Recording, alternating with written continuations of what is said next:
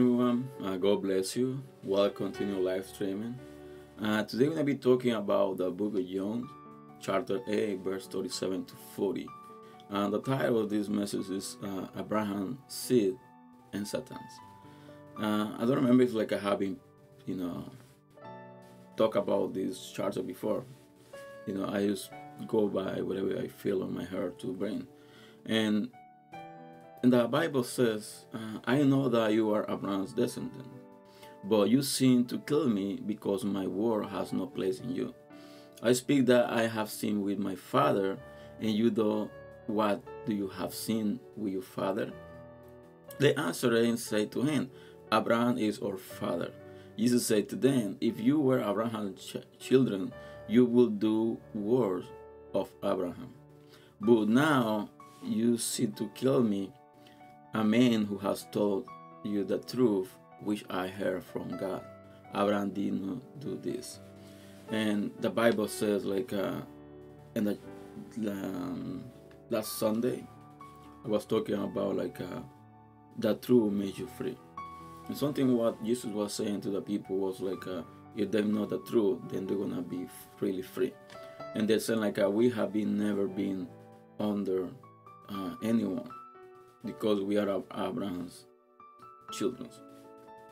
So this is the the next the next thing like uh, Jesus was teaching them, because when he saw this, like uh, remember like uh, these the people, the the Jewish people that were living um, there, they feel like uh, there was they were so many so much important because they were descended from Abraham.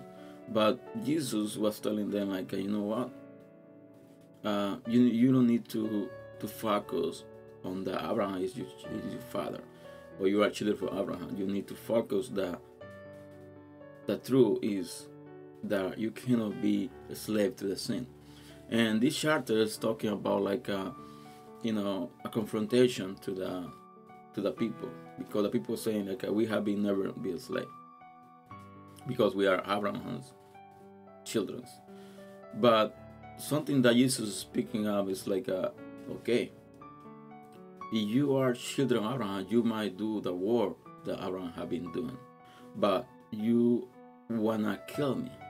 In less words, and like uh, if we go deeper, deeper on this chapter, uh, what we're saying is like uh, Abraham didn't kill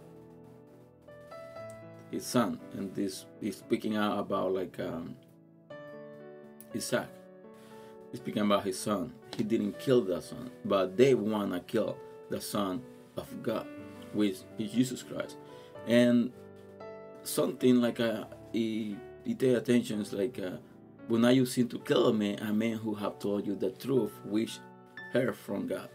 Uh, Jesus was teaching, to be clear, he was teaching, what, whatever he wanted to want to teach to the people he was teaching whatever God told him to teach.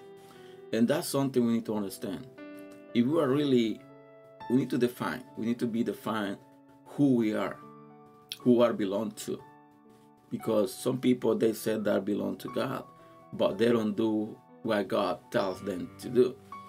They don't, they don't do like what God have been telling the Bible to do. So they do whatever they want. At the same time, they said, or they think they are free but that but really they are slave of their own you know their own mind say like that. So in this um, charter you say like i know that you are abraham descendant but you seem to kill me because my word has no place in you. And that's that's the the main point of this the words. What kind of words? The word like uh, he is the son of god he was the one who was going to pay the price. He was the one who was going to pay, you know, the redemption. He was the one who pay the, the rescue for all the sinners, all the people who have been, you know, get away from God. So he was the one who wanna made really free, because on that time, like uh, they were slave, um, or the way of acting, they were acting the way, a, a wrong way. And the thing we need to know is like, uh, if we really we preach if we really says like uh, we are belong to God. And that's a lot of things we need to be doing. The first thing we need to do is like we need to do the will of God. We need to do what God has been telling us to do.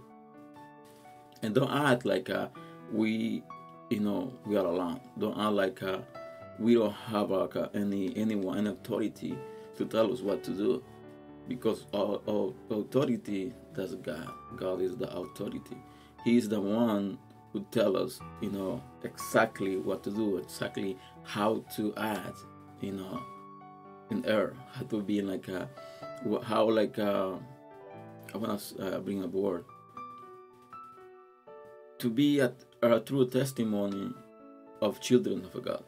So then chapter 40 says, like, but now you seem to kill me, a man who has told you the truth which I heard from God. Abraham did do this. And why he's talking about Abraham? Abraham was called the father of the faith because he said like he believed to God, and because he believed to God, he was made as father of the faith. I we go through to Abraham history, we see like um, he made a lot of mistakes, and the question we gotta make is like, uh, how come Abraham's called as the father of the faith, but he did a lot of things like uh, showing like uh, sometimes like uh, he was scared? And something we need to remember is this like uh, this is not about like uh, you know how strong you can be. I want to give a sample a true sample of this. You know doesn't doesn't if you're like you feel scared about something? That doesn't mean you don't have faith. Because we are human. You know we we got we have feelings. You know we think a lot of things like uh, sometimes we don't have the the courage you know to step on and go forward. Sometimes we feel scared about like uh, and something we don't know the human as a human he's scared about like uh, unknown thing when you planning to do something and you don't know how that's going to what's going to happen in the future. Let's say you want to make a business you want to like a um, to bring something start starting like a something new. And you say like okay like a, uh, I want to spend all, all, this money I want to spend all this time like a, uh, learning about this profession so but at the end you don't you don't know like uh, if that's gonna be enough for you to bring you know bread to bring like uh, whatever your family needs and then you feel scared about like uh, what's gonna happen if I select the wrong profession, what's gonna happen if I do the wrong business, and that's a lot of things like. Uh, but at the end, that doesn't mean like uh, we are you have no faith. We got back to Abraham. Abraham was called the father of the faith, and he did a lot of things like uh, showing like uh, he was scared, showing like uh, his faith wasn't strong enough. But that's the point. That's the main point of this like uh, our faith in God is something growing up with the time.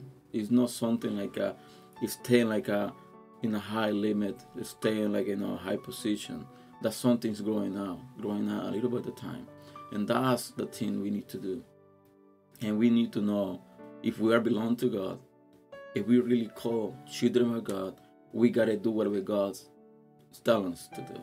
Like this charter say Abraham seed and Satan seed, because these people, when he was talking to Jesus, they were they think like uh, because they were descendants of Abraham, they were free, but they were slaves of the sin, and Jesus was telling the right, you know, the right words, not what that he wanted to tell them.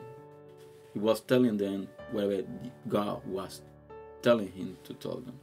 So this is the message for today and uh, read this charter and meditate on this. And to finish, we need to understand this. That's that's fine when we are scared. That's fine. Like uh, we sometimes like uh, we feel like uh, not too confident to do something. But we need to believe in God. We need to keep like asking God for protection.